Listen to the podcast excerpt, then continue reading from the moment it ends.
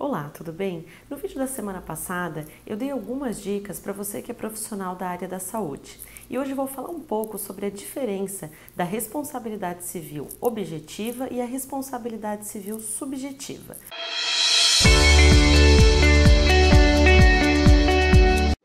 Primeiro, no nosso Código de Defesa do Consumidor, a responsabilidade objetiva ela é regra, ou seja, o consumidor, independentemente da comprovação de culpa, poderá ingressar no judiciário para reparar algum dano em que ele entenda que ele tenha sofrido e caberá ao profissional comprovar que não agiu com culpa, ou seja, não agiu com dolo, culpa, imperícia, imprudência ou negligência. Já na responsabilidade subjetiva, o consumidor deverá provar que o profissional agiu sim com culpa. Lembrando que em ambos os casos é necessário que fique comprovado o nexo de causalidade, ou seja, a ação e o resultado, bem como o dano, para que esse consumidor, esse paciente, consiga pleitear os seus direitos perante o judiciário. Por isso, conforme eu já falei no outro vídeo, e se você não assistiu, clique aqui para assistir, é fundamental que você sempre guarde